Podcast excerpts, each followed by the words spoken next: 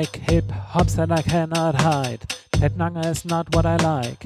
Give me some craft hops here so I can brew my homebrew beer.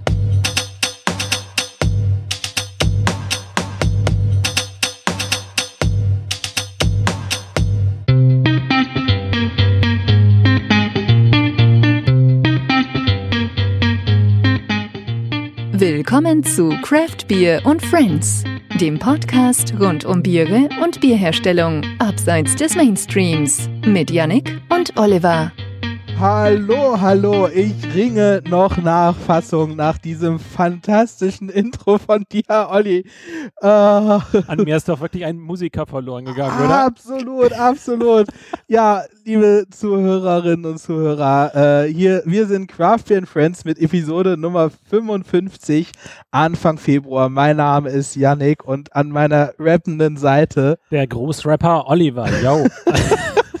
weißt du, Olli, ich bin hierher gekommen und wir waren uns ja die, die ganze Themenfindung für diese Sendung war so ein bisschen schwierig, weil wir wollten eigentlich was ganz anderes machen und haben dann irgendwie die passenden Biere nicht gefunden und mussten dann so ein bisschen, bisschen zurückrudern und haben jetzt, haben jetzt ein ganz fantastisches Thema gefunden, ähm, äh, zu dem äh, eben mit Hip-Hops ähm, eine neue Serie, zu der ich gleich noch mehr sagen wollte. Aber ich bin auf jeden Fall hergekommen und wollte dir sagen so, ah, ich weiß nicht, ich finde den Titel so ein bisschen cringe und äh, ich weiß nicht genau, ob das so gut ist diesen, diesen Titel für diese Serie zu wählen.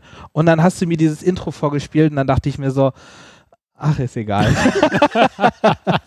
ja, aber in der Tat, wir wollen also heute über hippe und neue Hopfen äh, sprechen und äh, wollen heute den, naja, mal gucken, was denn bei uns so los ist, was bei uns so an Hopfeninnovationen denn da ist und natürlich den Blick auch mal in Richtung USA äh, schauen und gucken, was sich da so bewegt. Und ähm, ich glaube in der Tat, also hippe Hopfen, das passt schon sehr gut auf das Thema, wie wir nämlich nachher auch wieder mit feststellen werden. Hopfen, ähm, naja, Biere, die existieren halt schon, na, je nachdem, was man zitieren möchte, 11.000, 12.000 Jahre vielleicht. So, und jetzt kommt mal der Hopfen dazu. Allerdings, und äh, uns ist auch aufgefallen, äh, dass Hopfen ein Thema ist, was wir in diesem Podcast ähm, für so einen Craft Beer Podcast gar nicht so ausgiebig behandelt haben. Deswegen äh, die, das Thema dieser heutigen Sendung und das Thema von vielen weiteren Sendungen, die sich einfach um verschiedene Dinge in der Hopfenwelt beschäftigen wollen und dann eben heute das Thema neue Hopfensorten sowohl aus Deutschland, aus den Forschungsinstituten als auch aus den USA. Gucken wir uns heute vier bis fünf verschiedene Hopfen an und deshalb erste Frage. Wie viele Hopfen gibt es denn eigentlich heutzutage? Oh, wow, wow, wow, wow. Ähm, Olli, diese Frage würde ich doch vielleicht gerne beantworten, wenn sie thematisch in die Sendung reinpasst. Ich habe keine Ahnung. Ja, also je nachdem, welche Quelle man wieder zitiert, so um die 180 verschiedene gibt es. Heißt also, wenn wir heute jetzt fünf verschiedene Hopfen haben, haben wir Platz für, na, also, also das sind dann so 35, 35, 36 Sendungen, kann das hinkommen? Ja. Aber du, ganz ehrlich gesagt, ich finde, das ist schon fast möglich. Also wir müssen, wir müssen dann, ich glaube, bei, bei dem einen oder anderen Hopfen wird es vielleicht schwierig sein, äh, Biere zu finden, passende. Ähm, aber das ist eine Aufgabe. Äh, naja, mal schauen. ja, aber bevor wir jetzt da reingehen, was ist denn noch so gewesen so im letzten Monat? Also ich mindestens, äh, wir, wir haben ja schon im letzten Jahr berichtet, dass wir irgendwie Pilze gesammelt sind. Ich bin jetzt zum Theoretiker geworden. Heißt also, ich mache das Ganze zu Hause jetzt in der Küche. Ja, natürlich ist ein bisschen Praxis dabei, aber insofern, weil man jetzt gerade, wir haben endlich mal Schnee gehabt hier in Hannover, das ist wirklich was Besonderes. Heißt aber auch, man kann keine Pilze mehr draußen finden. Insofern bauen wir das Ganze nochmal drinnen an. Sehen, also du bist jetzt unter die Pilzzüchter gegangen. Ja. Olivia hast das ja, denn angestellt? Ja, ja, ähm, hinten in der Ecke ist ein kleiner Kasten, ein kleines äh, äh Pilz, Pilz äh, Bauset oder ja genau, ein Pilzbauset, kein Pilzbrauset. Und äh, sowas habe ich erstmal geschenkt bekommen. Naja, und aber das ist so dieses, ähm, hier ist dein, dein Pilzblock, deine, deine Pilzbrut, pack oben drauf nochmal die Erde, die beigeliefert ist, lass das zwei Wochen stehen, pack oben drauf dann ein kleines Gewächshaus und dann hoffe mal, dass du irgendwann die Pilze, Pilze ernten kannst. Also ähm, so einfach ist das? Also quasi halt wie so ein Besserbrauer-Set, würde ich es beschreiben. Ne? Also wer schon mal Bier gebraut hat, der fängt mit sowas an und genau sowas gibt es eben auch. Aber natürlich habe ich es mir nicht nehmen lassen und habe mal versucht, das Ganze dann mit Kaffeesatz selbst herzustellen. Also man nimmt sich zum Beispiel einen Austernseitling, und ähm, packt den dann einfach in den Kaffeesatz rein und baut dann nach und nach Kaffeesatz obendrauf auf. Also die ganz unreine Variante, ähm, wo viele zum Beispiel, wenn sie Pilze eben züchten, erstmal irgendwo das Myzel, äh, dann steril, möglichst steril und bakterienarm letztlich extrahieren, anzüchten und dann letztlich eben auf Substrat geben. Das mache ich natürlich nicht. Ich will es pragmatisch haben und guck mal, was da rauskommt. Ja, und wie lange dauert das Ganze? Ja, wir werden sehen. also ich hoffe, du wirst berichten. Genau. Naja, aber ansonsten, natürlich gibt es auch in Richtung Hobbybrauen ein paar Neuigkeiten. Also gebraut hatte ich auch nochmal. Ähm, insofern, ich werde mich mal durch neue Hopfensorten durchprobieren. Bei uns im Hobbybrauverein sind neue Hopfensorten angeliefert worden und äh, da haben wir uns jetzt mal mit Galaxy-Hopfen auseinandergesetzt. Das Bier wird am Freitag abgefüllt und von daher mal gucken, was da rauskommt. Sehr spannend. Ja, ich habe äh, ich hab was Trauriges zu berichten, so eine, eine, eine traurige Nachricht aus der Region, nämlich eine der, ja, eine wirklich sehr schöne Harzer Brauerei hier äh, schließt, die Altenauer Brauerei, was dann auch für die Hannoveraner Craft Beer Szene äh, ein wenig problematisch ist, weil dort die Brauereigenossenschaft, die örtliche, äh, vor Ort gebraut hat. Und äh, das hat mich sehr traurig gemacht, diese Nachricht. Und das ist das erste Mal, man hört ja davon, dass, dass viele Brauereien ein bisschen, ein bisschen ächzen ähm, unter, der, unter den Einschränkungen der Corona-Pandemie. Und jetzt hat es hier die erste Brauerei getroffen. Ist ein schwieriges Jahr, ist ein schwieriges Jahr. Kommen wir nachher in den News auch nochmal wieder zu und ähm, schade auf jeden Fall für die Region. Aber ich hatte äh, auf der anderen Seite, ich hatte ein bisschen Langeweile und habe mich mal mit den Biertrends des Jahres 2021 beschäftigt und ähm, einfach mal nur nachgefragt und mich würde auch wahnsinnig interessieren, was denn eure Meinung dazu ist. Was sind denn, was, was denkt ihr denn, was werden denn die Biertrends des Jahres 2021? Und äh, in meiner Recherche war einer der Top-Treffer ein Tortilla-Bier was ich eine fantastische Idee finde. Das ist ein, ein Collab von der, von der einer Tortilla-Fabrik, die heißt Taco Works und einer äh, kalifornischen Brauerei. Und das ist das, Olli, das ist das perfekte Partybier. Weil, weil Bier und Chips passt doch schon, hat doch schon immer zusammengepasst. Eigentlich ja. Ähm, mich erinnert, sobald es jetzt in Richtung Tortilla und Mais und so weiter geht, habe ich immer ein Bier vor Augen. Das, dieses schöne Chincha-Bier. Ähm, das ist ein Bier. Ach, dieses Maisbier, genau. Chicha-Bier. Dieses äh, ja. Chicha-Bier, was man eben, ähm, wo man eben den Mais selbst durchkaut, den wieder ausspuckt, daraus hin eben Speichel ähm, eben reingibt, Enzyme da drin hat und damit dann eben die Stärke aufgespalten werden kann. Und so ein Bild habe ich immer wieder vor Augen, wenn es dann nachher um Mais geht. Ja, also das würde mit Tortillas bestimmt auch sehr gut funktionieren, könnte ich mir vorstellen. Aber ich glaube, in dem Fall haben die einfach 400 Pfund äh, frische Tortillas in den, in den Maischebottich reingekippt. Ähm, Im Prinzip ist es dann ja eigentlich nur ein Maisbier. Ne? Irgendwie so ein leichtes Lager. Ähm, weitere, weitere Trends, die uns wohl erwarten für das Jahr 2021, sind CBD-Biere bzw. Hanfbiere. Habe ich jetzt auch immer, immer mehr gesehen. Das ist wirklich ein Ding. Also ich meine, selbst, selbst die Oettinger Brauerei hat so einen Hanf-Drink, äh, glaube ich, so ein Radler oder sowas, keine Ahnung. Ähm. Ist aber auch wieder jetzt so ein, so ein hipper Trend, der überall da ist. Also selbst durch verschiedenste Podcasts ist mittlerweile CBD-Werbung.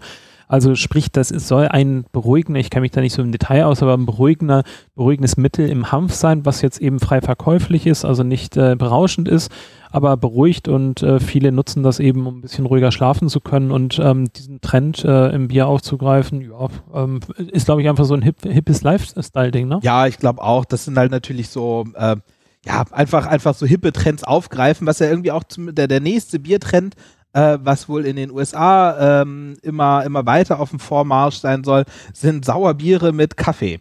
Klingt erstmal schwierig. Ich, ich, ich, ich hatte mal, aber das ist schon lange her, bei, bei Straßenbräu in Berlin, ein, ein, äh, ein, ein Sauerbier mit Kaffee. Und ich wollte es mir eigentlich echt nicht bestellen und es hat, äh, ich habe es dann doch gemacht, weil es war irgendwie so, so abartig, dass ich das musste probieren. Und es war okay. Aber. Klingt auch vom Namen her jetzt erstmal so in der Art und Weise okay. Ja, gucken wir mal, äh, bis die ersten Dinge anlanden, probieren es dann mal und gucken mal, wie lange sich der Trend hält oder nicht. Ja, also ich meine, aber ich liebe Kaffee und ich finde auch, äh, finde es ganz, ganz spannend, was beim, beim Kaffee in den letzten Jahren passiert ist. Also wirklich vom Oma-Getränk weg und da gibt es auch wirklich eine Aromenfülle beim, beim Kaffee. Äh, vielleicht machen wir darüber auch mal eine Sendung. Das äh, wäre vielleicht, wenn es euch interessiert, schreibt uns das. Ähm, zwei Getränk, Getränke in einem sind das dann sozusagen. Ja, und der weitere Trend sind natürlich alkoholfreie Biere. Äh, warum auch immer, nein. und ähm, ein anderer Trend, was man immer mehr hört, ist, dass äh, viele Brauer ihre Biere zu Alkohol destillieren. Kommen wir nachher in den News wieder zu, ähm, ist halt der aktuellen Lage geschuldet. Ich kann dir nur noch von meinen persönlichen Biertrends auch für dieses Jahr berichten. Nachdem ich äh, im letzten Jahr das Ganze geschafft habe, New England IPA äh, dann auch zu einer für mich zufriedenstellenden Qualität herzustellen, um das mal so neutral zu formulieren. Also ähm, habe ich mir in diesem Jahr vorgenommen, doch entweder Imperial Stout, Imperial IPAs nochmal ein bisschen stärker vorzunehmen und ähm, ich habe ja doch in dem ersten Lockdown mindestens mal so ein paar Kilo Reis hier eingelagert. Ähm, heißt also, ich muss jetzt demnächst mal ein Reisbier brauen. Ein, ein, ein Corona-Bier mit Reis und Klopapier. Ja, äh, genau, in der Tat. Übrigens kann man Pilze auch auf Klopapier züchten, aber das ist was anderes. man kann vielleicht durch das Klopapier läutern oder sowas. Ja, ähm, das, das äh, wiederum, wiederum nicht, aber ich muss mal gucken, was ich mit dem Reis mache. Und ich glaube mal, ähm, ich werde einfach gucken, dass ich demnächst mal endlich ein Reisbier mache. Enzyme müsste ich auch noch irgendwo haben. Ich muss mich mal nochmal damit beschäftigen. Aber willst du wirklich so ein, ein 100% Reisbier? Wahrscheinlich. Also wenn ich muss mich mit den Enzymen nochmal beschäftigen, die ich da habe, wie lang haltbar die sind. Die, die ich dort äh, habe, müssten wahrscheinlich etwa fünf Jahre alt sein. Ich weiß nicht genau, ob die äh, stabil sind oder ob sie äh, dann, dann nicht funktionieren. Aber das wäre mal eine Idee, einfach mal zu sagen, ins Extrem zu gehen, mal gucken, wie sieht es denn eben aus. Ähm, ja, und dann mal, mal gucken, was da rauskommt. Also Interessant, ja. Also ich habe ich hab mal ein Bier gemacht mit einem Reisanteil von, ach, ich glaube so 40 Prozent oder sowas das war so, so, so ein Bierheu, also Lager mit, also ein thailändisches Lager mit, mit Reis und dann habe ich noch Zitronengras reingemacht und habe so, ich habe da eine Vormalsche gemacht. Also ich habe das dann den, den Reis gekocht mit so einem Teil von der, von der Gerste, sodass die Enzyme schon mal aktiv werden und der Reis verkleistert. Ähm, das hat super funktioniert und das Bier war fantastisch. Das war sehr lecker, das war ganz leicht, äh, eine tolle Farbe, sah aus wie, weiß ich nicht, sah so eine Vorstufe zu Wasser. Also es war, aber es war irgendwie total schön, ganz klar. Ähm, und sehr lecker. Ja, ja also vielleicht steige ich dann jetzt irgendwann ähm, in diesem Jahr auf Sake, kann ja sein, aber ich glaube, da fehlen mir hier die spannenden Reissorten. Mal gucken. Wir haben Feedback, ne? Ja, wir haben ein bisschen Feedback bekommen. Äh, wir lieben es ja, wenn ihr uns Nachrichten schreibt und so hat das auch Tobias gemacht. Und zwar äh, schreibt Tobias, ich habe zu dem stärksten Bier der Welt, was wir in der Pinskau-Episode ähm, verkostet haben, schreibt äh, Tobias, ich habe auch schon mal ein ähnliches Bier getrunken auf dem Craft Beer Day in Kiel. Es war das Terminator 2 von Zeugenbräu von Boris Georgiev. Äh, das ist der Herausgeber des Craft Beer Magazins. Ähm, er macht auch das Terminator mit 28 Grad Plato und 14 Prozent äh, ähm, Alkohol. Okay, aber Terminator 2 hat laut seiner Aussage 51 Grad Plato und 18 Prozent Alkohol. Alkohol und es wäre damit deutlich stärker als das, was wir hatten. Ja gut, wir hatten ja auch schon vermutet, dass das, was wir hatten, auf gar keinen Fall auch nur in der Nähe des stärksten Bieres der Welt sein könnte. Geschmacklich, er hatte wohl ein halbes Schnapsglas voll davon, ging das äh, wirklich in Richtung Lakritzlikör, war aber nicht unangenehm, äh, wirkte allerdings nicht wirklich wie Bier. Ja, in der Stärke ist alles, glaube ich, nicht mehr ganz wie Bier, ne? Ja, aber also ich meine, also dass es geschmeckt hat, ist ja schon, also 51 Grad Plato, das ist mal eine richtig dickflüssige Masse äh, gewesen sein. Und im Vergleich zu dem, was wir hatten, da haben wir ja schon gesagt, das war ja eher ein Reinfall, das Bier, was ich da ja. äh, aus, aus Heidelberg mitgebracht ganz was hatte. dickflüssiges. Also es war sehr, sehr, sehr süß. Ja, sehr, sehr ah. süß. Und ich, also ich kann mich noch erinnern, ich glaube, mein Vergleich war so einfach, es schmeckte wie so wie schlechtes Hobbybräu, so was, was man auf dem Stammtisch bekommt und sich sagt so, ah, schön, dass du das mal ausprobiert ja, hast. Also wie aber gesagt, es ist was Tolles für einen Biercocktail vielleicht, vielleicht was man in Teilen ja, ja. dann reinmischen kann. Ähm, ja, aber, aber es geht, vielen ja, aber es geht wohl auch lecker, 51 Grad Platt. Naja, gut, wie auch immer. Ähm, und dann haben wir noch weiteres Feedback auch zur ähm, Pinskau-Bräu-Folge. Genau, Jan schreibt da nämlich, Jungs, die Alpen heißen Kalkalpen. Deshalb ist Münchner Malz noch dunkel. Äh, Duschen in den Alpen und im Alpenvorland tut weh. Liebe Grüße, Jan. So, Olli, kannst du mir mal erklären, was Jan dazu, was Jan da meint? Ähm, wir hatten uns ja drüber, drüber ausgetauscht und uns gefragt, ob da nicht so ein Hausgeschmack von der Pinsbauerei dann eben auch äh, herkommen kann und ähm, hatten auch noch mal ein bisschen über die Härte des Wassers dort eben diskutiert. Und äh, natürlich wird wahrscheinlich die Brauerei das, äh, das Wasser, was sie nutzt zum Brauen, einfach direkt aus dem Umfeld beziehen. Und äh, naja, das kommt halt großteilig dann eben von den Bergen. Und von daher wird es sehr, sehr, sehr kalkhaltig sein. Und darüber hat man natürlich dann auch eine gewisse Schwierigkeit oder Herausforderung, mit diesem Wasser umgehen zu müssen, was, wenn es kalkhaltig äh, stark angereichert ist, natürlich gar nicht so einfach ist. Ja, das perfekte Pilz äh, ist damit natürlich sehr schwierig. Äh, da kommt man mit Aufbereitung Wobei relativ, das ja relativ gut war. Ja, stimmt, das ist tatsächlich. Und die, und die dunklen haben uns nicht so geschmeckt, ne? Ah, sprich Weizen, irgendwie. genau, und, und das Weizen, Weizen, ja, Weizen, ja, ja. war auch schwierig. Wobei Weizen ja auch nicht so problematisch ist beim Wasser. Ja, okay, gut, vielleicht lag es dann doch woanders, woran das. Also, naja, gut, wir können nur mutmaßen in jedem Fall. Vielen Dank, Jan, für dein Feedback. Ähm, an alle Zuhörerinnen und Zuhörer, wir freuen uns immer riesig, wenn ihr uns Feedback gibt und versuchen das dann nach Möglichkeit immer reinzunehmen. Auch wenn wir es mal nicht schaffen, könnt ihr euch sicher sein, wir lesen alles, was ihr uns schreibt und freuen uns immer. Dankeschön und wir gehen zur nächsten Sektion über und zwar zu den News. Es geht los. Bier wird zur Ramschware. Die deutschen Lebensmittel- und Getränkehändler haben während der Corona-Pandemie zunehmend mit Aktionspreisen bei bekannten Biermarken in ihre Läden gelockt. Seit März 2020 gibt es laut Branchenexperten einen stetigen Preisrückgang. Dabei sind die Preise pro Kasten teilweise wieder unter die 10-Euro-Marke gerutscht. Grund dafür sind neben der Mehrwertsteuersenkung der Versuch der Brauereien, Corona-bedingte Über Überproduktion abzubauen. Das ist besonders schwierig jetzt, äh, weil doch, wir hatten ja die letzten Jahre schon berichtet, dass man versucht hat, den Preis der Biere, ähm, Kästenbiere auch nach oben zu bringen und äh, genau sich dagegen entschieden hat, dann die teuren äh, oder die, die äh, Discounter oder die Preise immer billiger und billiger und billiger zu machen. Ähm, mein Gefühl wäre, das wäre auch in der richtige Richtung dann nachher gegangen durch die aktuelle Lage, die wir halt eben haben und auch um, sinkende Umsätze äh, beziehungsweise auch sinkende Absätze viel mehr vom Bier, bedeutet das natürlich, dass man dann auch irgendwie versuchen muss, seine Lager leer zu räumen und das ist natürlich nicht zuträglich, wenn man jetzt sagt, so jetzt muss es eben teurer werden. Ja, also ich hoffe wirklich, dass das eine Entwicklung ist, die, die nach, nach, na, ne, wenn das, wenn das alles mal wieder besser ist, äh, nicht wieder, also nicht wieder Fahrt aufnimmt, weil, weil ich finde wirklich, fand es war ja eine, eine gute, ja, ein guter Ansatz von den großen Brauereien, sich da mal zusammenzusetzen und zu sagen, so Leute, so geht es nicht, dass, dass ständig halt einfach irgendwie der Kasten Feldins für irgendwie 8 Euro im Supermarkt liegt ähm, und einfach nur dafür da ist, die Leute in den, in den, in den Markt zu bringen und überhaupt nicht mehr, überhaupt nicht mehr ums Bier geht. Und für die, für die Gelder kann man ja, also kann man es eigentlich gerade so, gerade so das Bier produzieren. Und das, das kann es nicht sein, dass, dass das Bier wirklich nur die Ramschware ist dort. Ja, und äh, besonders haben es andere eben schwierig. Äh, und heute haben wir ja verschiedenste Kraftbiere wieder mal dabei, die andere Preisniveaus haben. Häufig dann nachher so um ab zwei, drei Euro geht's dann irgendwann mal los, gerne auch ein bisschen mehr. Dagegen müssen sie konkurrieren und das bedeutet einfach, dass für neue Einsteiger in dem Markt einfach kein Platz ist oder dass wir eben sehr effizient arbeiten müssen, was man normalerweise als Einsteiger sicherlich nicht mit einer vergleichbaren großen Brauerei mit Hunderttausenden von Hektolitern Absatz haben. Apropos große Brauereien, ähm, kommen wir zur nächsten News. 500 Millionen Liter weniger Bier in Deutschland. Die Brauereien in Deutschland haben 2020 aufgrund des Lockdowns in der Gastronomie und das Veranstaltungsgebot 5,1 Millionen Hektoliter weniger abgesetzt. Ein Drittel des Ausstoß, Ausstoßverlustes haben allein die zehn größten Biermarken zu verbuchen. Einige davon schnitten deutlich unter Marktniveau ab. Damit ging innerhalb eines Jahres hierzulande so viel Menge verloren wie in keinem anderen Jahr der Nachkriegszeit.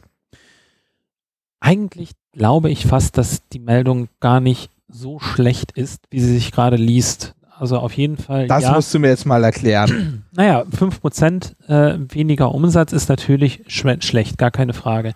Mein Gefühl wäre aber auch gewesen, dass äh, dadurch, wir, ich meine, wir haben jetzt, wie, wie viele Monate haben schon die, die Restaurants und Kneipen und so weiter nicht mehr offen? Also jetzt gerade drei, ja, ja. äh, drei, drei Monate. Wir hatten jetzt eben eine gewisse Zeit im Sommer, wo man noch mal eben äh, sich mit der Beschränkung nach draußen hinsetzen konnte. Ähm, aber wir hatten ja auch Anfang des Jahres dann wieder die Zeit, wo die äh, Gastronomen äh, da auch äh, dicht machen mussten. Von daher, ähm, und man darf auch nicht vergessen, die ganzen Feste, die jetzt da gewesen sind, keine Konzerte, keine Feste. Äh, und mein Gefühl wäre, dass der Teil eine Masse noch an Umsatz ausmacht, und zwar mehr als 5%. Deshalb ähm, hätte ich vermutet, dass der Einbruch eigentlich noch stärker sein müsste, als jetzt eben in Anführungszeichen, das ist schlimm genug, nur die 5,5 Prozent. Aber ähm, 5,5 Prozent dafür, dass sie quasi keine Absatzmöglichkeiten in der Gastronomie haben, ähm, das glaube ich scheint äh, relativ gut noch kompensiert worden zu sein. Ja, das stimmt. Wobei das, das große Problem ist halt, dass diese, dass diese Umsatzrückgänge so, so schlecht verteilt sind. Also es sind, gibt viele Brauereien, jetzt zum Beispiel ist es so, die, die Brauerei, die hat nur einen Umsatzrückgang von 3,5 Prozent und die können das halt alles auf, äh, auffangen sehr gut, weil die äh, einfach ein bisschen weniger von Festen und Gastronomie äh, betroffen sind oder, oder also da, da investiert haben und äh, viel, viel mehr äh, auf Flaschen gehen können, wo dann einfach nicht so viel zurückgegangen ist. Und das betrifft dann natürlich die kleinen Brauereien oder Gasthausbrauereien, die ja vielleicht noch nicht mal einen Flaschenabfüller haben, weil die den äh, 40 Jahre lang nicht gebraucht haben. Äh, für die ist das jetzt natürlich noch viel kritischer. Und das äh, große Problem ist, dass halt viele der äh, überwiegend mittelständischen Brauereien bei den Staatshilfen äh, leer ausgehen. Also wir sind uns nicht ganz sicher, ob da jetzt inzwischen nachgelegt wurde, ob das reformiert wurde, aber äh, Stand heute sieht es wirklich so aus, dass da tatsächlich sehr viele als äh, nur bedingt Betroffene oder indirekt Betroffene da nicht mit reinfallen. Klar. Und die Aussage ist ja, wie du es eben gerade schon auch nochmal dargestellt hast, ähm, es heißt nicht, dass bei jedem nur 5,5 Prozent weniger Umsatz eben da ist, sondern ähm, an, ein, manche haben halt eben mehr Verlust, andere haben die Chance genutzt und haben jetzt eben nochmal auch die Umsatzwege äh, äh dann nachher ausgebaut, die Vertriebswege auch ausgebaut. Ähm, viele wurden auch sehr kreativ. Also ich glaube, da muss man wirklich ins Detail dann nachher auch schauen, ähm, wie es gewesen ist und ähm, was das dann nachher individuell auch für jede Brauerei bedeutet. Aber nichtsdestotrotz, wir hoffen natürlich alle darauf, dass wir in diesem Jahr ähm, dann endlich wieder Feste sehen können ähm, und äh, dass das langsam wieder nach oben geht und ähm, dann auch äh, ja, hoffentlich der Bierabsatz äh, wieder zurückgeht und dass wir dann vielleicht, wie du es vorhin dargestellt hast, tolle, spannende Biere, Sauerbiere mit Kaffee beispielsweise dann nachher sehen. Gucken wir mal. Ja, und apropos tolle, spannende Biere. Äh, ich finde, das bringt uns doch sehr gut zu unserem häufig, äh, heutigen Thema der Hip-Hops-Serie, nämlich äh, neue, spannende Hopfensorten, die Neuzüchtung zum einen aus Deutschland, Neuzüchtung zum anderen aus den USA, Neuzüchtung am Hopfenmarkt. Ja, und ähm, Single Hop, das ist erstmal auf jeden Fall erklärungswürdig. Erstmal. Genau, warte, das habe ich ja noch gar nicht gesagt, weil zum Thema Single Hop, ähm, das ist nämlich ein großes Thema. Entschuldige, wenn ich dich unterbreche, Olli, aber äh, wir, be wir betrachten dieses Thema nämlich anhand von Single Hop Bieren. Das genau. haben wir noch gar nicht gesagt. Genau. Und das äh, Thema Single Hop, erstmal ist das etwas, was in den letzten Jahren äh, wirklich neu aufgekommen ist. Und man kann wirklich sagen, das ist jetzt gerade hip. Also wenn man auf, auf die letzten vier, fünf Jahre schaut, was, was hat sich da bewegt, dann sind diese ganzen Single Hop Biere auf den Markt gekommen. Und vielleicht gehen wir da erstmal kurz drauf ein. Single Hop bedeutet, dass in jedem ähm, Brau, nicht in jedem Brauprozess, aber beim Hopfen kochen, ähm, in jedem Prozessschritt der gleiche Hopfen verwendet wird. Also üblicherweise hat man ja verschiedene Hopfengaben, die man zum passenden Zeitpunkt gibt. Am Anfang, damit das Bier eben bitter wird. Dann im, eher zum Ende, das ist dann nachher eher was fürs Aroma tut. Und ganz am Ende ähm, kann man dann mehr was für die Nase tun. Und dann kann man eben auch noch dieses Hopfenstopfen machen. Also sprich eben während der Gärung und nach der Gärung nochmal Hopfen reingeben. Und bei einem Single Hop Bier ist es so, dass egal welche Prozessschritte jetzt im Brauvorgang eben dort gehören, ähm, während des Kochens halt nur diese eine Hopfenart verwendet wird. Das heißt, da kann man alles aus dem Hopfen jetzt eben auch rausholen, was dazu gehört. Ähm, und da haben wir verschiedene heute zu Einsatz. Aber bevor wir uns jetzt eben nochmal mit dem ganzen Thema Hopfen überhaupt nochmal auseinandersetzen, müssen wir noch mal einmal kurz zurückgucken und ähm, sagen, dass das wirklich eine ganz, ganz junge Tradition ist mit dem Hopfen. Ach, mindestens auf der großen Zeitskala äh, geschaut. Wir hatten ja schon in einer News in den vergangenen Sendungen mal berichtet, dass die älteste Brauerei wahrscheinlich etwa 13.000 Jahre alt ist. Nämlich die entstand oder war in Haifa in Israel. Naja, und da hat man anscheinend schon Bier gebraut. Aber zu dem Zeitpunkt war das halt nicht mit Hopfen gemacht, sondern üblicherweise hat man Gut gemacht. Also gut, gut genommen, um dann das Bier letztlich ja, vielleicht ein bisschen haltbarer zu machen, aber nicht wirklich, aber auf jeden Fall geschmacklich spannend. Zum Würzen sozusagen, ja. Genau. Und ähm, die Herausforderung und warum man überhaupt Hopfen dann nachher in einem Bier verwendet, ist insbesondere für zwei Dinge. Erstens, und das ist denen in den Vergangenheit wirklich wichtig gewesen, Haltbarkeit. Wenn ich Hopfen im Bier verwende, dann, da es antibakteriell eben agiert, ähm, ist es äh, länger haltbar und von dem her ist das ein wichtiger Bestandteil. Das sieht man zum Beispiel bei solchen, bei Sauerbieren zum Beispiel, die ja in der Regel gar keinen Hopfen enthalten, weil dort eben diese Infektion mit, mit zum Beispiel Milchsäurebakterien gewollt ist. Ja, und das andere, was natürlich jetzt noch dazu kommt ähm, und die letzten Jahre sehr, sehr relevant ist, ist es einfach Geschmack. Also wieder zurückgeguckt. Damals hat man Kräuter genommen, wie zum Beispiel Rosmarin, Wiesenkraut, Schafgarbe, was auch immer man da eben gehabt hatten und ja, heute nimmt man Hopfen. Und jetzt kann man sich die Frage stellen, wann war denn wohl das erste Mal, dass man Hopfen denn überhaupt im Bier verwendet hat? Und ähm, naja, erstmal, man weiß es natürlich nicht ganz genau, ähm, ganz einfach deshalb, weil es wenige Aufzeichnungen damals gegeben hat. Aber man hat die erste Aufzeichnung ähm, gesehen in Nordfrankreich in einem äh, Benediktinerkloster und zwar das Benediktinerkloster Corbie heißt das, in Sommeltal. Und zwar im Jahr 822 stand dort, dass jetzt eben Hopfen im Bier verwendet wird. Ähm, damals war das wilder Hopfen, der da auch genutzt wurde. Und es war auch ganz, ganz wichtig, dass man auch wirklich auf diese äh, nochmal drauf schaut. Hopfen kann man natürlich auch für andere Dinge verwenden als eben rein fürs Bier. Also sei es, dass man da irgendwie Papier draus macht oder Säcke oder Seile oder ähnliches. Und da hat man die erste Aufzeichnung gehabt, dass auch Hopfen tatsächlich für das Bier verwendet wird. Da darf man sich jetzt auch nicht vorstellen, dass sie jetzt nur Hopfen genommen haben, sondern der Hopfen war ja wahrscheinlich auch nur einer von vielen Bestandteilen dieses, dieses Guts, wie man es so nennt, oder halt eben dieser Gewürze, die benutzt wurden.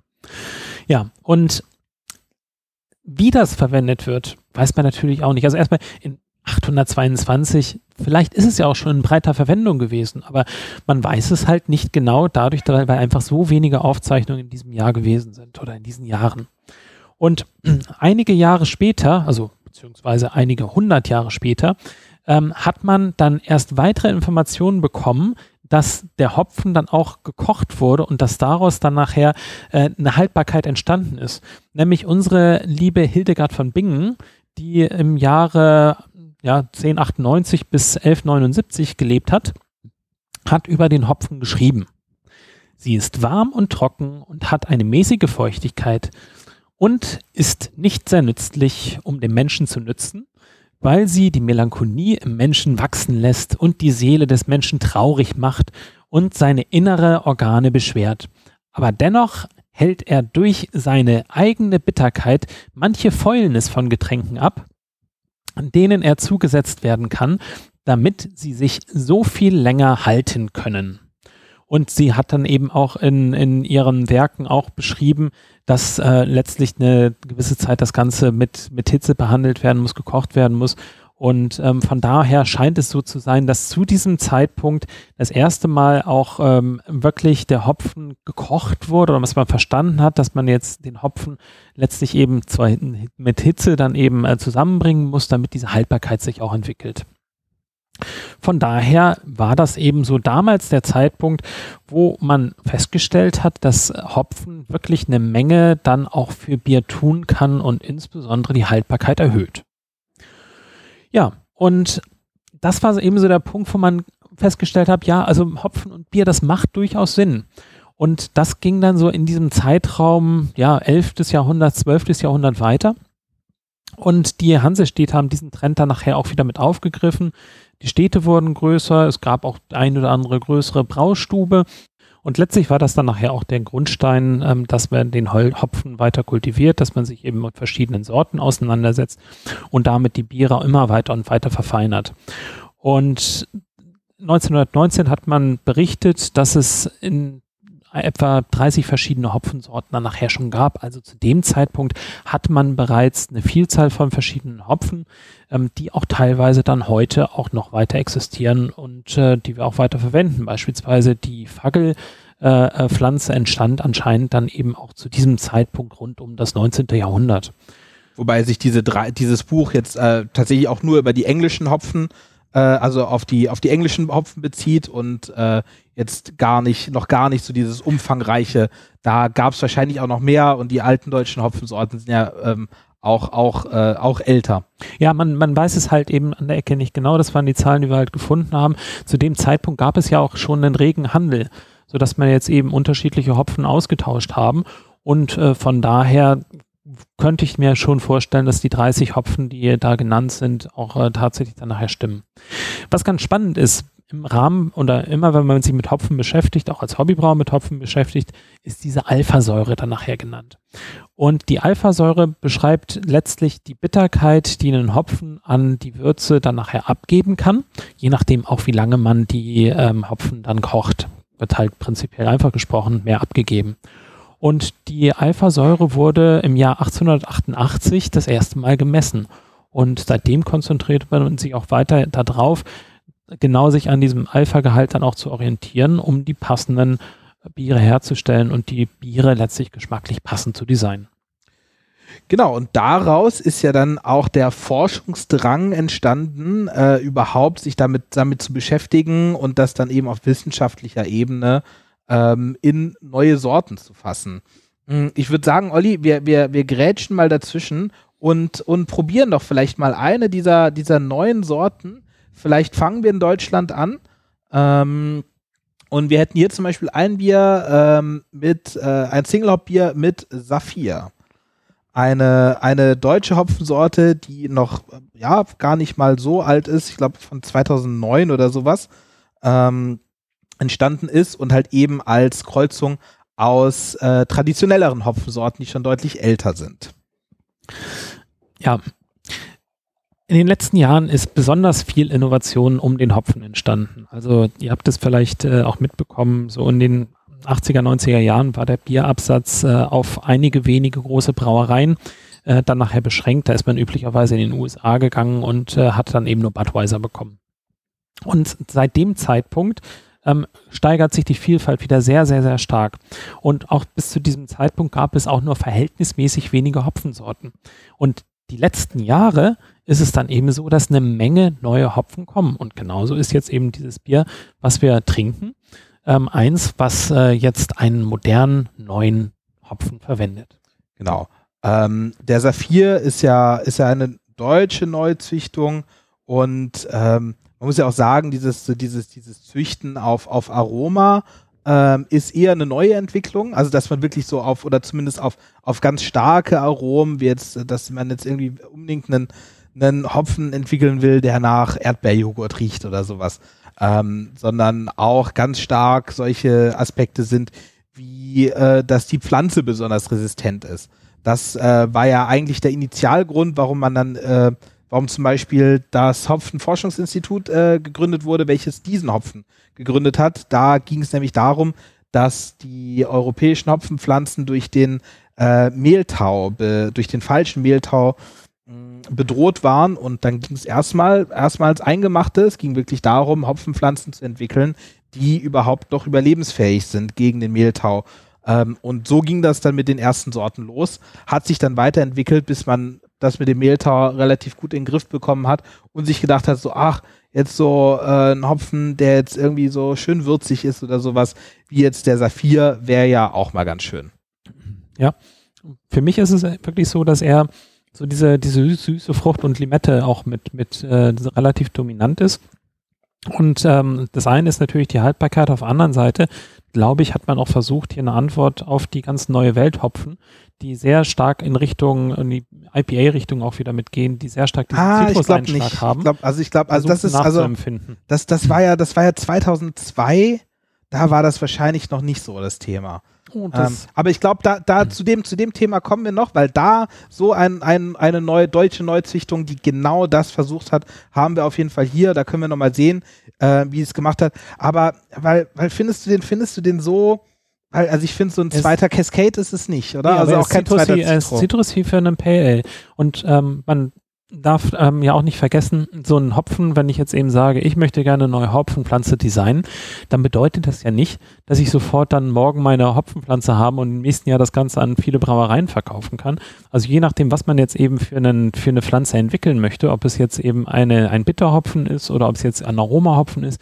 Also beim Bitterhopfen kann man, wenn man schnell durch ist, vielleicht im halben Jahrzehnt dann etwas haben, was man in die Breite tragen kann oder ähm, für einen Aromahopfen, wie es dann auch so einer ist, ähm, wäre es etwas, wo man mindestens zehn Jahre braucht. Also von daher glaube ich eben schon, dass man versucht hat, da gewisse Trends aufzugreifen und auch zu sagen, ähm, sowas Citrusy, sowas sehr, sehr Zitroniges, ähm, ist etwas, was eigentlich hier auf dem deutschen Markt nicht so sonderlich häufig zu finden ist. Und also, wenn man es jetzt von der Seite sieht, muss man sagen, war das äh, in, dieser, in dieser Zeit, also im Jahr 2002, ähm, wo, wo, wo so eine Sorte rausgekommen ist, auf jeden Fall noch ähm, absolut bahnbrechend. Ich weiß noch, es, es gibt ja so, so Geschichten vom, vom Cascade zum Beispiel, dass er irgendwie ein Unfall war und der, der Cascade hat ja ähm, hat irgendwie in den 60er, 70er Jahren, hat keinem geschmeckt, weil der halt eben diese Zitrusnoten hatte. Ähm, wollte keiner haben, weil das ist natürlich klar so, da, damals hat man halt nur Lager getrunken, äh, irgendwie American Light Lager in den USA und da sollte das möglichst nach gar nichts schmecken. Ähm, und dann kam dann irgendwie so eine Sierra Nevada Brauerei, die gesagt hat, so, ja, nee, nee, nee, den finden wir ganz gut.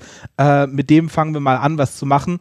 Ähm, und, und so hat sich das dann Ganze, das Ganze dann so ein bisschen, bisschen entwickelt. Aber ich finde so bei den deutschen Neuzüchtungen muss man sagen, ist das alles noch, also zumindest zu dem Zeit noch sehr, sehr, sehr entspannt. Ne? Wir haben jetzt nicht super harzige Noten, wir haben nicht super, äh, super krass zitronige Noten. Ähm, so, es, äh, es ist auf jeden Fall, ne, der, der, der Saphir hat was Schönes, Zitroniges, das äh, sehe ich auf jeden Fall genauso. Ähm, aber wenn man, wenn ich jetzt mir überlege, wenn so Biere wie äh, das Tab 5 von, äh, äh, von, von Schneider Weiße, was auch mit Saphir gestopft ist und zwar, glaube ich, ganz ordentlich, das äh, ist auch noch, ähm, weiß ich nicht, ich finde diese, diese Noten von diesen deutschen Sorten sind noch ganz anders, viel, viel grasiger, viel äh, ne, also nicht so, nicht so harzig einfach. Sicher. Also das ist natürlich eben für uns, für und wir müssen es auch wieder in, ins Verhältnis setzen für, für ähm, die Bierstile, die wir üblicherweise haben und ähm, wo, die, wir üblicherweise trinken. Ich glaube, das ist auch so ein bisschen für einen Markt äh, gezogen und gezüchtet, ähm, der viele traditionelle Biere, also häufig im Pilz kennt oder vielleicht ein Lager kennt, ähm, aber da vielleicht eine kleine nette Hauch, eine nette Nuance was anderes haben. So das, ähm, was der deutsche Markt irgendwie gerade so. Wir, wir haben übrigens gar nicht gesagt, was wir hier gerade trinken. Wir trinken nämlich einen Kölsch. Äh, apropos äh, entspanntes, entspanntes, äh, eher klassisches Bier. Äh, nämlich das Colonia von Braufaktum. Ne? Viele werden Braufaktum kennen. Ähm, ein Kölsch äh, mit, mit eben kalt gehopft mit Saphir. Und ja, so quasi Kölsch könnte man ja sagen, ist das deutsche Pale Ale. Kann man sagen. Und ich finde, es hat was schön fruchtig spritziges. Also wenn es jetzt wieder in Richtung Sommer gehen würde, denke ich, ist es, wenn man ein bisschen was Stärkeres haben will als ein Alster, geht so ein bisschen in diese Richtung. Ähm, aber also finde ich durchaus angenehm, frisch, spritzig und von daher schönes, schönes Bier und auch ähm, schöner Hopfen. Also ja, tatsächlich. Also passt gut rein. Also wenn man da jetzt, äh, wenn man da jetzt einen viel intensiveren Hopfen genommen hätte, wie ein Citra, da kommen wir auch noch zu, ähm, wäre wär das natürlich nicht so ausgeglichen. Und das ist dann jetzt halt einfach so eine Hopfensorte. Da geht es darum, wenn man jetzt irgendwie die äh, Aromabeschreibung durchgeht, ähm, wird, ist die, ist die Rede vom, von blumigen und fruchtigen Noten im Geruch und der Geschmack dann zitrusartig, fruchtig, ein bisschen süßlich ähm, und auch würzig. Und ja, würdest du, würdest du das so unterschreiben, Olli? Ja. Also ja, ähm, ist eine, eine gute Beschreibung. Honig, finde ich, ähm, ist wirklich relativ deutlich. Ähm, also, ich denke, wenn, wenn du mich fragen würdest, welchen Bierstil ich äh, da machen würde, ich würde halt eben den äh, äh, Saphir nehmen und den immer in den, in den Pale Ale nehmen und äh, da vielleicht noch so ein bisschen was, ja, so, so, so irgendwas, was eben so ein bisschen mehr dunkle Bärennoten auch rausbringt, dazu nehmen. Ich glaube, dann, da, da kann er wirklich glänzen. Saphir auch ähm, meine, meine Empfehlung sehr gut in Hefeweizen. Ähm, mag ich sehr, sehr gerne. Äh, passt sich da, passt sich da sehr gut ran. Aber natürlich eine Hopfensorte, wenn man da jetzt einen, Citra daneben hat oder irgendwie was, äh, was sehr viel intensiveres, geht der völlig so unter. Ja. Und ist auch wieder etwas, was auch nur in Deutschland jetzt eben, oder nein, stimmt nicht. Also ich kann nicht sagen, dass er nur in Deutschland eine Rolle spielt, aber mindestens wird er hier in Deutschland angebaut.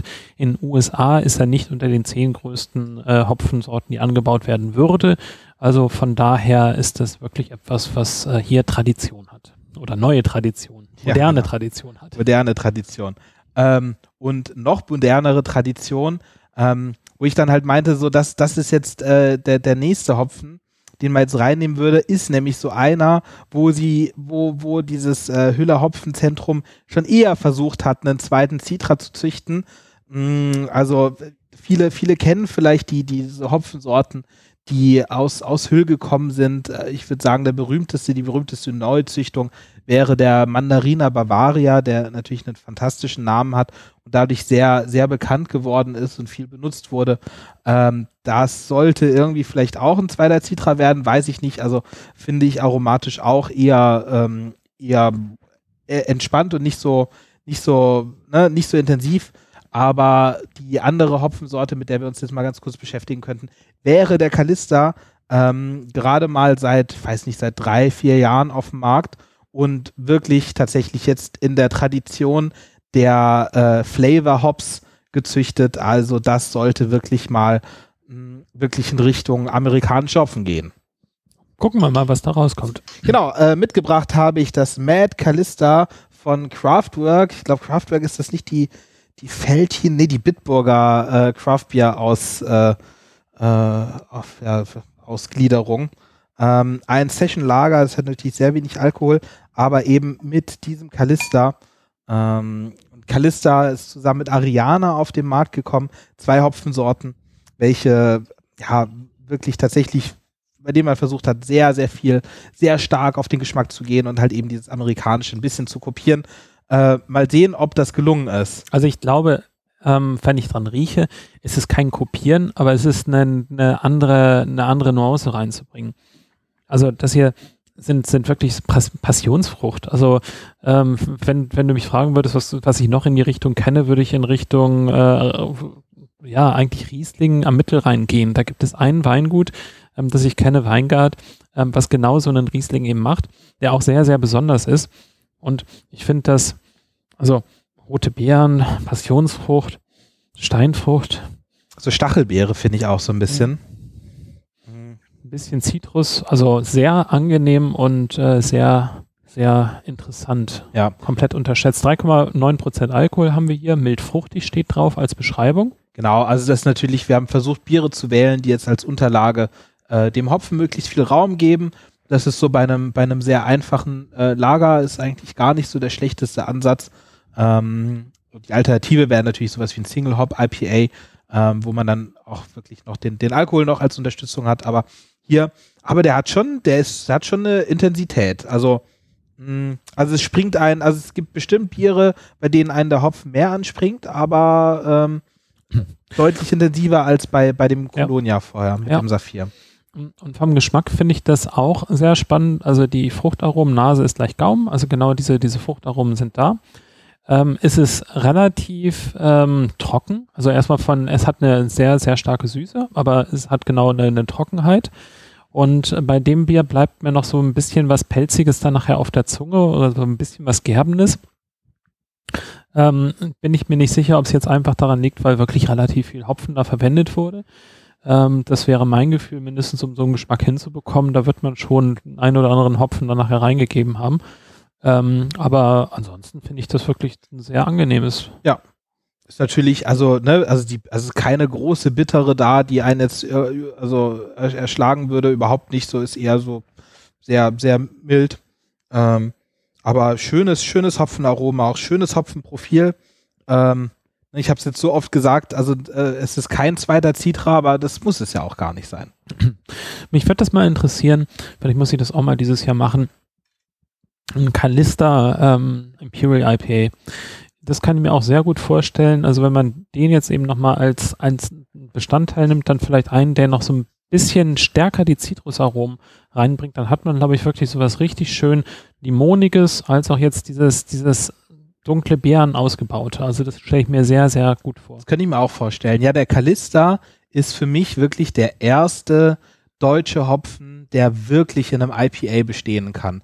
Alle, alle Züchtungen davor, wie Opal, Saphir, äh, Smaragd äh, und wie sie, wie sie alle heißen, sind, ah, die, die gehen da einfach unter und es passt nicht. Und auch, auch der Mandariner, der viel benutzt wird, da denke ich mir auch jedes Mal, der, der hat zwar einen tollen Namen, das ist, glaube ich, für mich so der, der größte, größte Grund dafür, dass er, dass er so beliebt ist. Aber, aber ich, also ein IPA mit Mandarina Bavaria habe ich noch keins getrunken, wo ich mir wirklich denke, so, oh, das ist jetzt eine Hopfenbombe. Ja, vor allen Dingen also bei Mandarina ähm, war es so, das ging für mich sehr stark in Richtung Wassermelone auch. Und das erste Jahr, wo wir den hatten, wo wir den auch äh, öfters mal genutzt haben, war der sehr intensiv vom Geschmack. Und ich habe weiter den Eindruck, dass die nächsten Jahre er vom Geschmack her abgelassen hat. Und war jemals Mandarinig so wirklich? Also. Ja, es war schon mandarinig und so ein bisschen wassermelonig. Ja, ja, ähm, das, das, war schon da. Äh, aber wie, wie gesagt, es, ich habe wirklich das Gefühl, ich weiß nicht, ob das jetzt eben das Terroir gewesen ist, also die, die Jahresbedingungen oder da, wo er angepflanzt ist und so weiter, ähm, dass sich das so sehr stark verändert hat oder ob der einfach nicht stabil gewesen ist. Das ist ja auch ein Grund, warum man Hopfen über eine sehr lange Zeit kultivieren möchte und auch wieder jedes Jahr nochmal das wieder probieren will, um einfach auch die Qualität stabil zu halten. Nicht, dass es vom Geschmacksprofil sich dann sehr stark verändert. Und vielleicht hat er nachher auch so eine, so eine Historie hinter sich.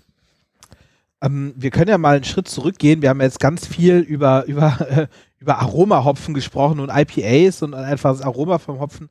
Aber es gibt ja wirklich klare Unterscheidungen, wofür man äh, welche Hopfen nehmen kann. Ähm, Olli, was hat es damit auf sich?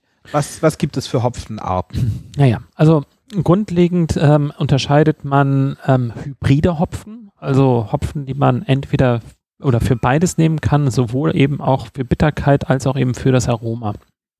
Und ähm, in diesen neuen modernen Bierstilen wollen wir immer was haben, was jetzt eben auch sehr spannend in Richtung Aroma geht. Also das, was wir gerade beschrieben haben, das sind eben genau die Eigenheiten, die dann ein Aromahopfen ausmacht. Er soll spannend sein für, für den Biergenießer.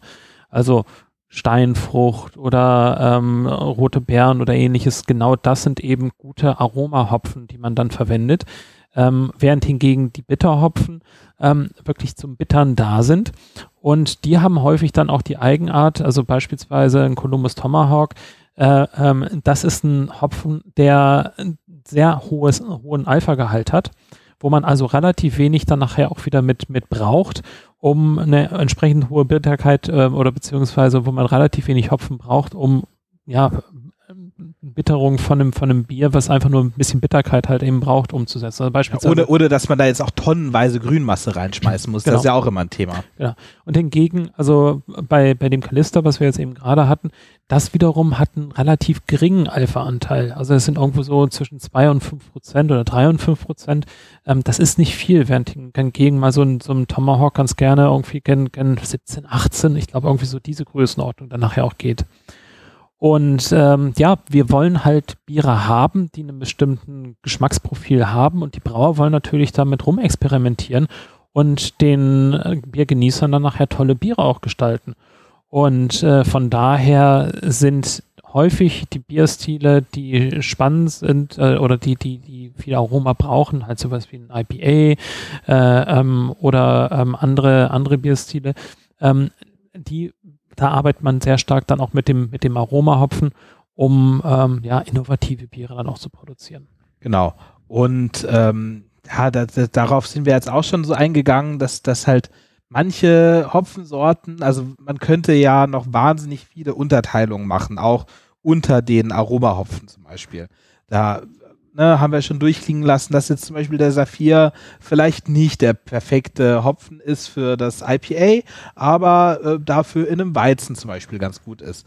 Ähm, der Kalista wäre jetzt wahrscheinlich würde in einem Pilz ähm, vielleicht nicht so gut reinpassen, weil der würde dem ja viel zu sehr seine, ne, sein, dieses, dieses Hopfen, dieses Fruchtige aufdrängen, was in einem klassischen Pilz nicht drin sein sollte, der wiederum aber dann schon eher im IPA funktioniert. Also so ist die Grenze eigentlich, äh, ja, äh, fließend. Auch bei den Bitterhopfen gibt es zum Beispiel nämlich äh, Bitterhopfen, die auch ein sehr interessantes Aromaprofil haben, die man auch auf diese Art und Weise benutzen kann. Und wen das ganze Thema interessiert, ähm, es gibt auch Aromaräder sodass man sieht, welche Aroma man insgesamt aus dem Hopfen rausbekommen kann. Also sei es jetzt eben, welche Typen von Zitrus es dann nachher auch gibt oder welche floralen Noten es gibt und so weiter. Und da gibt's geben auch teilweise eine, eine, eine quasi eine Mapping, also eine Aussage darüber, welcher Hopfen denn welches, welchen Geschmack auch rausbringen kann.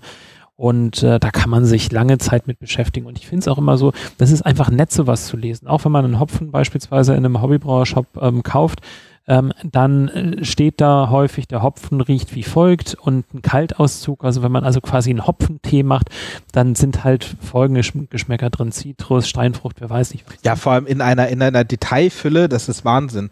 Und das ist auch was, was ich, äh, was ich jedem, jedem rate, halt genau das zu machen, wie wir es auch machen. Das halt wirklich, nehmt euch ein Single-Hop-Bier, äh, gibt es ja genügend auf dem Markt und, und sucht euch dann die Beschreibung äh, wirklich das Aromenprofil dieses Hopfens raus und, und riecht mal und schmeckt am, am, am Glas und probiert wirklich äh, mal rauszufinden, so geht das, ist das, ähm, ist das da drin oder nicht oder findet ihr noch was anderes? Das, das schult unglaublich. Ja, macht das mal. Ich würde vorschlagen, wir gehen jetzt mal kurz über den Teich. Wir fliegen also gedanklich einmal rüber in die USA und äh, wir haben hier ein Citra Ale, ähm, ein Hopfenstopfer.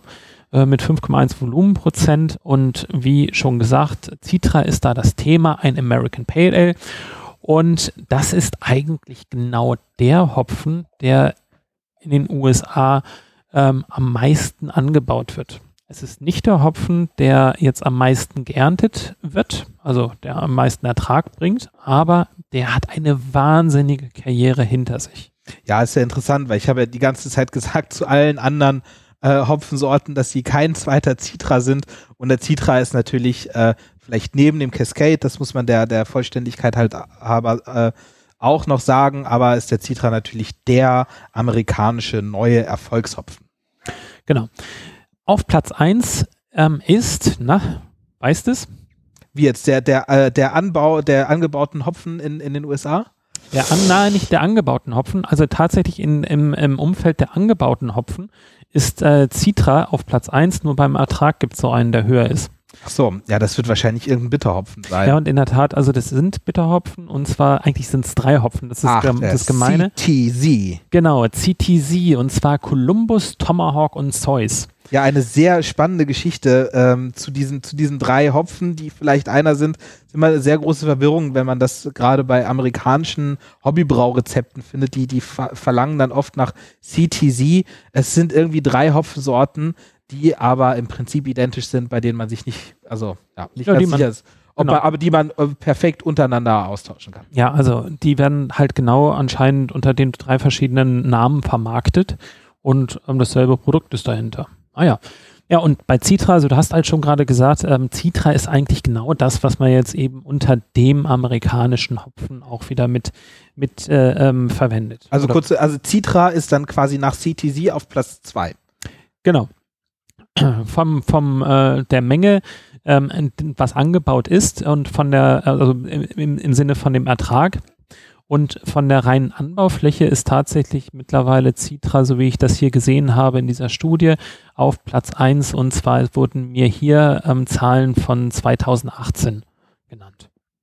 Wahnsinn. Ja, Citra, ein fantastischer Hopfen. Ähm, ich finde so für mich immer ein, einer meiner Lieblingshopfen, weil, also, äh, wenn ich mal wirklich will, dass das, also wenn ich mal ein, ein Bier machen will, was, was schön fruchtig ist, ähm, und aber trotzdem irgendwie äh, jedem schmeckt und wirklich, wirklich Aroma hat, dann äh, macht man Bier mit Citra und ich finde gerade, man hat es beobachtet, so als das mit dem Craft Beer in Deutschland losging, hat irgendwie jede zweite, jede zweite deutsche Brauerei angefangen, Pilz zu machen mit Citra.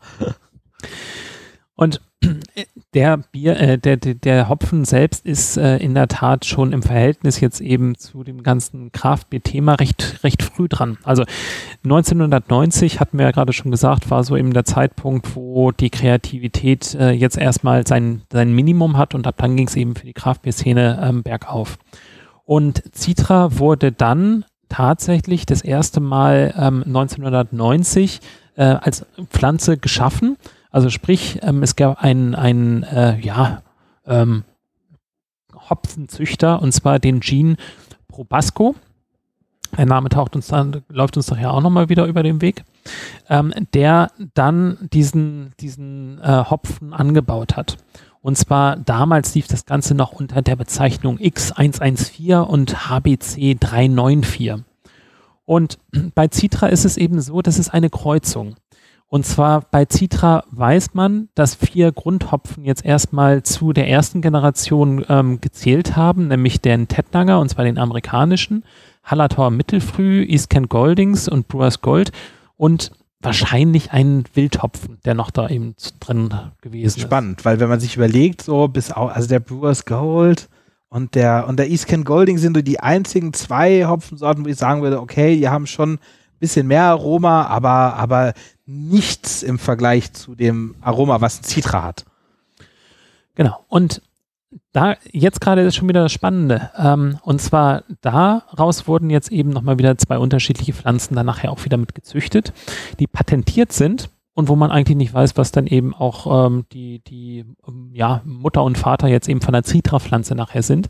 Und daraus abgeleitet kam dann Citra. Und wenn man so ein bisschen die Historie sich anschaut, da kam dann ein Jason Perold vorbei. 1992 hat er sich eben eine Pflanze dann auch wieder mit äh, äh, ausgewählt, die er gerne weiterzüchten möchte, hatte dann eben 1993 genau vier Citra-Pflanzen.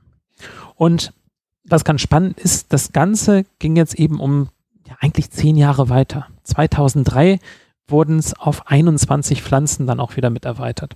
Und in der Zeit hat man angefangen oder hat man weiter versucht, die, die Pflanze zu stabilisieren, noch spannender zu machen, nochmal so ein bisschen weiter zu kreuzen, zu gucken, was dann nachher ähm, auch ein spannender äh, äh, Hopfen sein kann. Ja. Und erst dann ging das irgendwo mit der Kommerzialisierung dann auch wieder mit los.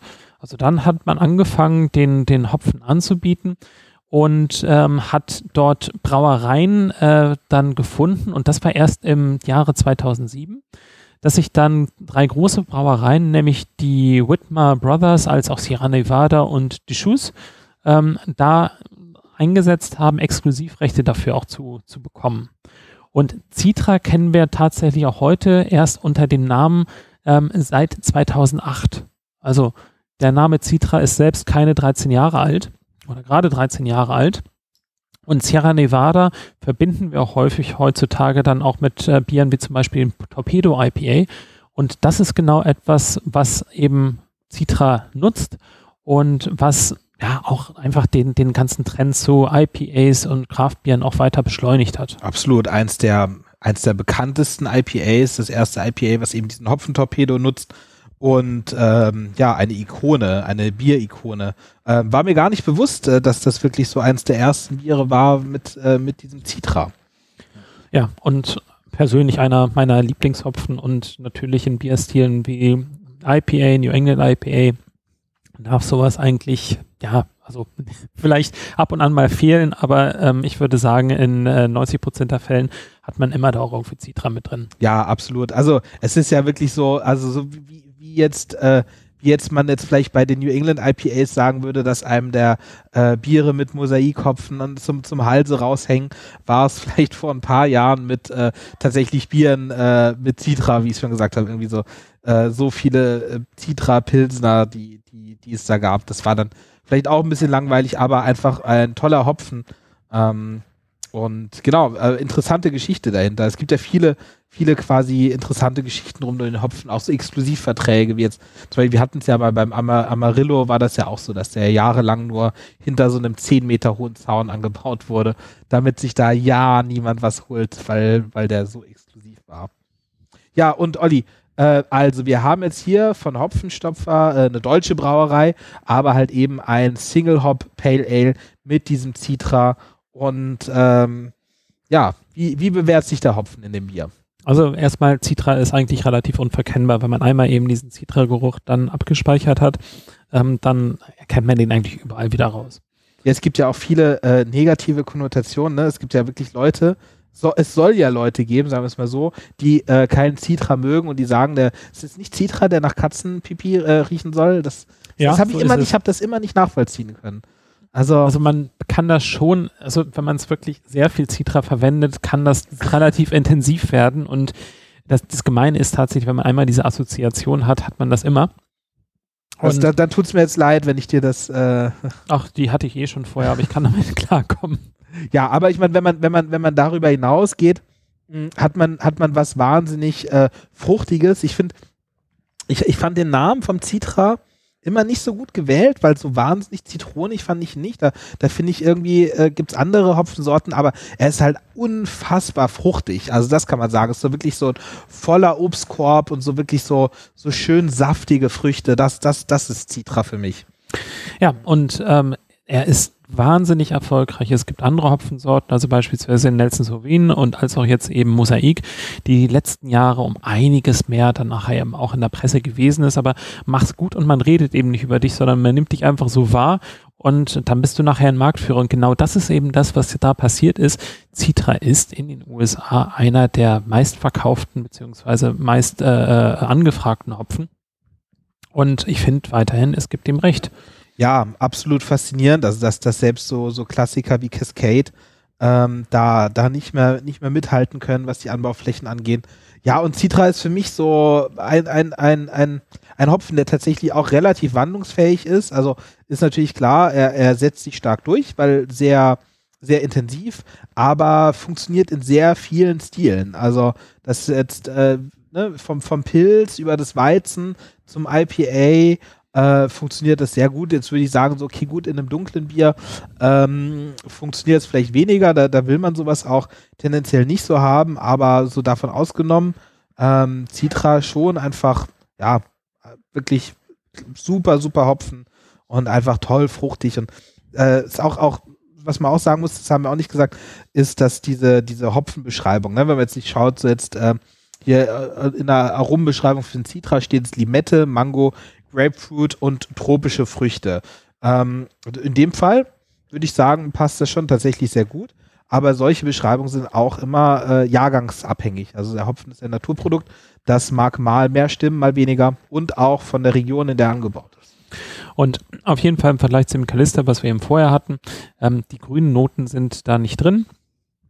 Also dieses Grasige ist ja nicht, aber ich glaube tatsächlich, ich könnte mir nachher vorstellen, einfach mal ein kleines Cuvée zu machen, um mal zu gucken, wie die beiden ähm, sich ergänzen und ob dann eben dieser, dieser trockene, breite Körper ähm, sich hier noch relativ gut äh, dann in das äh, Citra mit, mit äh, reinbringt. Also der Kalister, der fühlt sich oder schmeckt eben wirklich ein bisschen, ein bisschen breiter, fruchtiger. Ich glaube, das kann eine sehr gute Ergänzung sein. Ja, kann ich mir auch vorstellen. Ja, wir haben es ja gerade so ein bisschen, ähm, haben wir schon über, über die Region gesprochen, in der, in der der Hopfen an, angebaut wird, dass das natürlich auch Einfluss hat. Ähm, ich finde, so als letztes Bier könnten wir vielleicht noch äh, das äh, von derselben Brauerei, das Komet IPA nehmen. Ich würde fast willst noch, noch, willst in noch was Richtung anderes? Mosaik schauen. Gut, dann äh, kommen wir zum Komet IPA später. Äh, Erzähle ich dann gleich noch was dazu. Ähm, Olli will was zum Mosaik sagen. Genau. Also, ähm, Mosaik selbst, und das fand ich eigentlich so spannend. Ähm, erstmal, Mosaik kam jetzt erstmals dann 2012 auf den Markt. Also von daher haben wir jetzt etwas mit äh, dem Kalister, was relativ jung ist, und auch der Mosaik ist daher eben auch relativ jung. Ähm, und was ich ebenfalls sehr spannend äh, finde, wir haben gerade schon über den äh, James Perrault, ähm, Perrault gesprochen. Ähm, und tatsächlich ist das auch wieder der Vater von dem Mosaik. Also zehn Jahre später, erstmal muss man, das muss man sich vorstellen, erstmal macht er den Citra-Hopfen und dann macht er jetzt eben einen Mosaikhopfen. Und der Mosaikhopfen ist auch etwas, was jetzt wirklich die letzten Jahre sehr stark gehypt ist, als auch sehr stark verwendet wird und auch ein sehr, sehr spannendes, ja, sehr spannender Hopfen ist.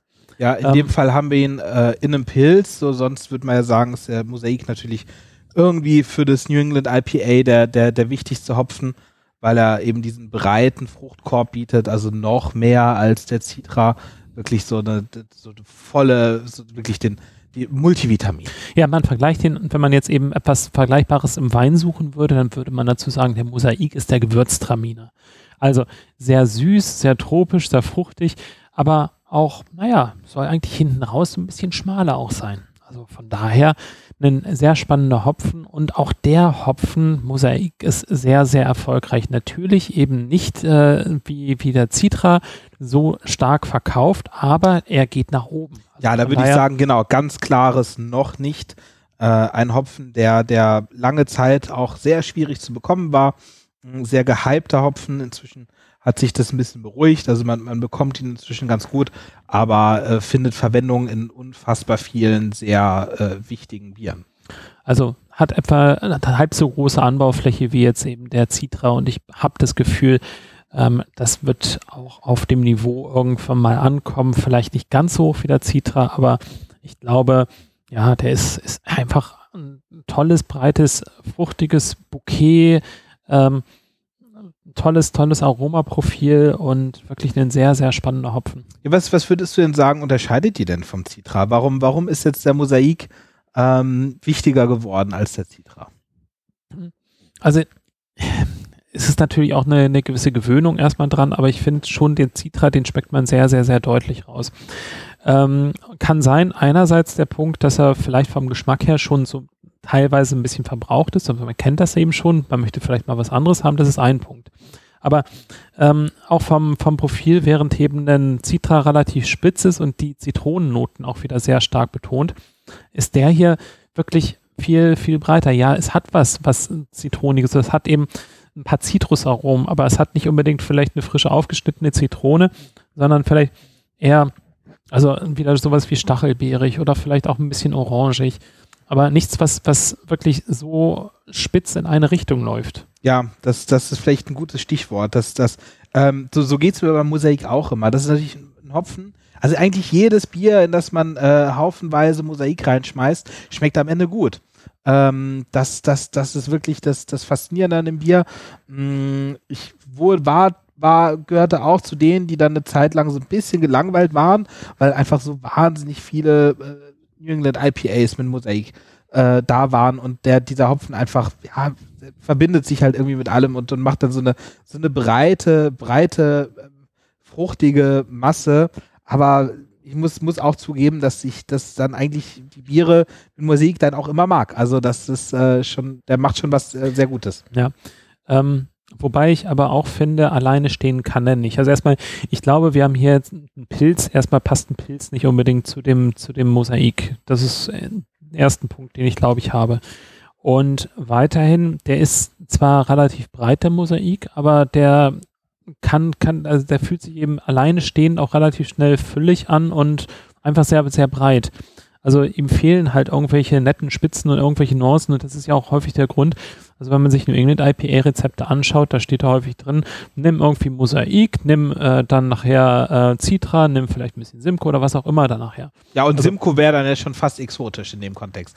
Äh, genau, tatsächlich so. Das, das ist halt, das ist auch halt wirklich eins der Probleme, die ich mit New England IPAs habe. Es ist halt wirklich dieses dieses breite, wabernde, sich, sich reinlegen in so einen. Äh ja, aber das ist genau eben der Punkt. Also du willst halt eben ein möglichst breites Spektrum an Leuten dann nachher ansprechen. Und ich bin mir hundertprozentig sicher, du findest Leute, die dieses Bier den ganzen Abend dann nachher trinken. Natürlich, können. nee, das ist ja auch lecker. Das ist ja gar nicht das Problem. Das ist ja so wie, weiß genau. ich nicht. Also und andere, andere können halt eben genau dann dieses hier nicht die ganze Zeit äh, trinken, ja. sondern sagen halt eben, ja, komm, nach einer Flasche, das reicht dann eben auch. Ja. Gib mir was anderes. Und genau da sagt eben das New England IPA, ja, ich bin der Freund von jedem. ja. ja, und so ist vielleicht der Mosaik auch tatsächlich ein Hopfen, äh, der, der eher so der, der Freund von jedem ist. Gut, Olli, ähm, zum Abschluss eine, eine kurzen, einen kurzen Exkurs, äh, Exkurs würde ich machen, weil wir haben hier mit dem Komet ähm, IPA noch ein Bier mit einem Hopfen, der eine sehr spannende Geschichte hinter sich hat, ähm, die wir jetzt wirklich nur ankratzen können. Aber ähm, wir haben nämlich, äh, es ist ja, ich habe es vorhin gesagt, die Herkunft und das, der, das Anbaugebiet eines Hopfens hat einen äh, sehr, sehr großen Einfluss auf das Bier. Das heißt, wir haben ja, es gibt äh, Tettnanger Hopfen, der in den USA angebaut wird. Also Tettnanger, eine, eine traditionelle deutsche äh, Hopfensorte, äh, eben aus Tettnang. Ähm, oder wir haben Cascade in der Hallertau.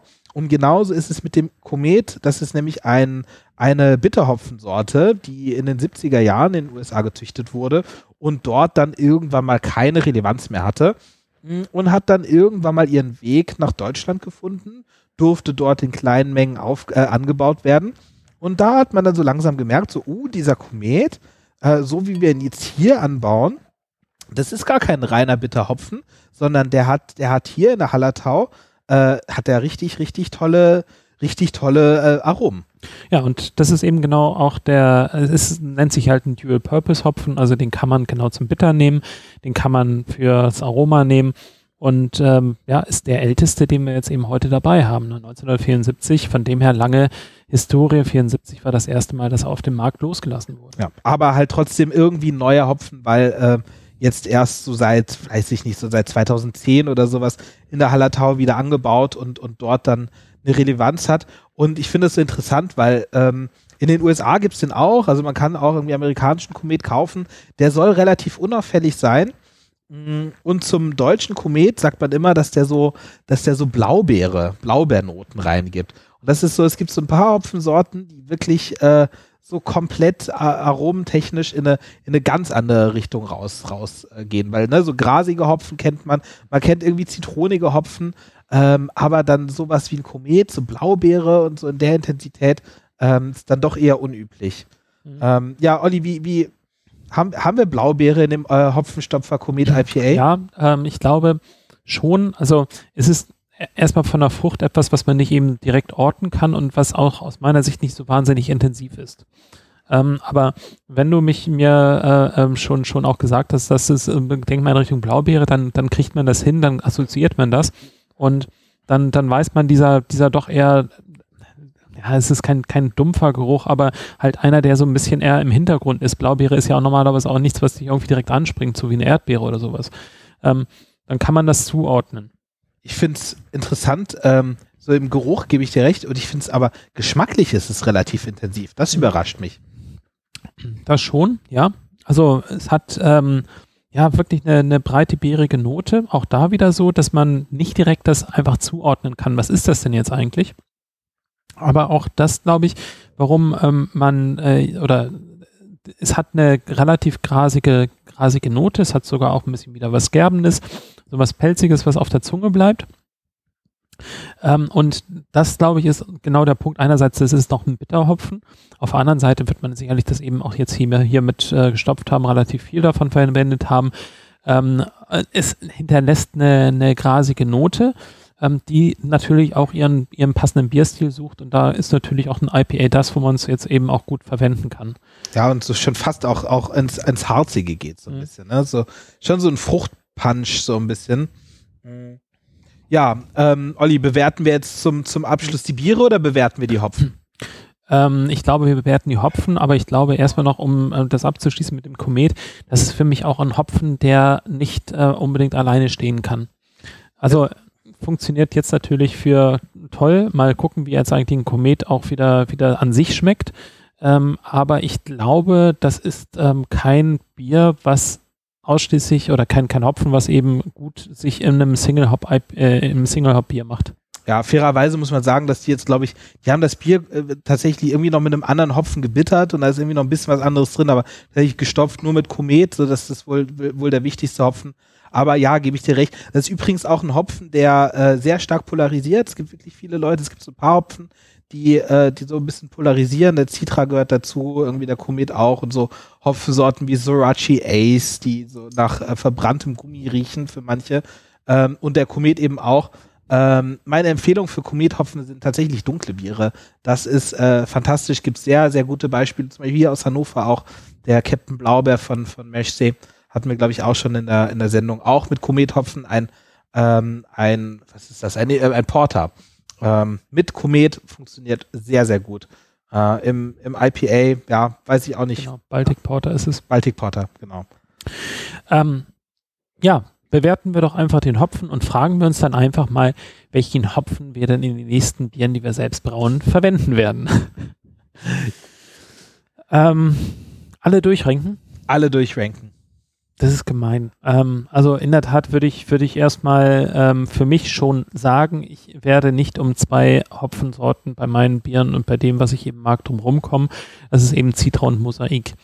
Ähm, den Hopfen, den ich für mich jetzt gerade unterschätzt habe und der ähm, bei mir jetzt wieder, wieder vorne vorkommen wird, das ist der Kalister. Ich glaube, dem werde ich demnächst mal eine Chance geben. Ich weiß noch nicht genau, wo drin, aber den äh, werde ich wieder mit auf meine Brauagenda packen, ähm, als ein Hopfen, der auf jeden Fall in dem Bier mit reinkommt. Ähm, Komet, äh, ja, wenn ich ein IPA machen würde, würde ich das als einen Hopfen mit in Betracht ziehen. Alleine, also ich, bei, ich, bei mir muss ein IPA nicht immer was Grasiges haben. Ähm, also eigentlich sollte es nichts Grasiges für mich haben, es soll einfach zu trinken sein. Insofern würde ich den Komet tatsächlich dann nachher eben auf den vierten Platz ranken. Ähm, während hingegen, ich glaube, Mosaik ähm, würde ich auf dem dritten Platz jetzt einfach äh, daher äh, stehen lassen, weil der aus meiner Sicht nicht alleine stehen kann. Ähm, während hingegen auf Platz zwei Citra kann das Ganze dann nachher alleine stehen. Und weil ich dann einfach demnächst gerne mal wieder was mit Kalista machen wollte, ist das bei mir die Eins. Wie sieht es bei dir aus, Yannick? Ah, das ist ein unmögliches Ranking, was ich äh, uns da jetzt hier aufgebürdet habe. Ähm, also ich fange ich fang mal, äh, ich fange mal unten an. So, ich finde, äh, für mich ist wahrscheinlich der Kalista auf dem letzten Platz, weil ich habe damit schon gebraut und finde, es ist ein spannender Hopfen, aber irgendwie für mich auch, ah, ich finde ihn schwer zu fassen, weil ich finde ihn fürs IPA, finde ich ihn gerade so stark intensiv genug, aber irgendwie auch nicht so das sehr schwierig zu kombinieren, weil er geht dann doch schnell unter und für irgendwie klassische Stile passt dann auch wieder nicht, weil dafür hat er dann zu viel Aroma. Mm, ist für mich noch nicht der große Wurf an, an Hopfenneuzüchtung. Ähm, deswegen auf dem letzten Platz. Ähm, danach der Mosaik, weil ich ihn einfach nicht mehr sehen kann. Ich habe sehr viel mit Mosaik gebraut und die Biere waren alle toll und sie haben allen Leuten geschmeckt und es ist eigentlich, eigentlich müsste man nur noch Biere mit Mosaik brauen. Du brauchst was Polarisierendes. Ich brauche was Nimm Polarisierendes. Gurke. So, ja, genau. mit, mit, Gurke vielleicht, ja, gut. Ähm, okay, danach kommt der Saphir, der wirklich so für mich sehr ähm, in sehr vielen Dingen sich eignet. Den kann man übrigens auch, der, der funktioniert übrigens doch im IPA, wenn man so ein bisschen was, äh, so was Grasiges reinbringen will. So, so als Nuance äh, kann man tatsächlich auch mit dem Saphir äh, arbeiten selbst als Bitterhopfen nutzen den manche, äh, obwohl man da schon echt etwas verschwenderisch mit umgeht, aber der dann auf äh, Platz 3. Und danach der Komet, äh, den ich wirklich sehr mag, weil das Aromaprofil ist so spannend und ähm, für mich ein sehr, sehr interessanter Hopfen, der sehr schwankt in der Qualität. Äh, vielleicht haben wir jetzt wirklich auch einfach einen Jahrgang gehabt, der äh, nicht so intensiv war und für mich auf jeden Fall ganz klar auf Platz 1, auch wenn es langweilig ist, Olli, der Citra, weil mit dem geht wirklich alles Du kannst, du kannst alles mit dem Citra machen. Das ist, und er ist nicht ganz so, er ist nicht ganz so weich wie der Mosaik. Puh, nicht ganz so weich wie der Mosaik. I like Hip Hops. und ähm, ja, aber nur gut, moderne, moderne Hopfen, auch wenn du jetzt da gerade einen Mainstream-Hopfen auf Platz 1 gelegt hast. Ja, der gehört dahin. Komm, seien wir doch mal ehrlich. Ja, die, die Hopfenkönigin äh, heute ist, ist, ist wahrscheinlich der Citra. Ja, das war unsere erste Hip-Hops-Sendung. Danke, dass ihr eingeschaltet habt. Ähm, wenn euch das Ganze gefallen hat, uns könnt ihr auch unterstützen. Ihr könnt uns unterstützen, indem ihr uns zum Beispiel auf iTunes dann nachher eine 5-Sterne-Bewertung da lässt oder auf anderen Portalen ebenfalls. Ihr könnt uns auf Patreon unterstützen, wenn ihr etwas in unseren virtuellen Hut werfen wollt, sodass wir uns hier ein bisschen mit Bieren als auch eben Infrastruktur ausstatten können. Wie gesagt, das ist ja ein privates, ein privater Podcast. Geht also tatsächlich nur darum, jetzt eben unsere Unkosten dann nachher auch wieder mit zu decken. Ja, und ansonsten, wir freuen uns jedes Mal wieder, wenn wir einen neuen Podcast aufnehmen, wenn ihr wieder einschaltet und auch das nächste Mal, wenn es dann wieder heißt Craft Beer and Friends.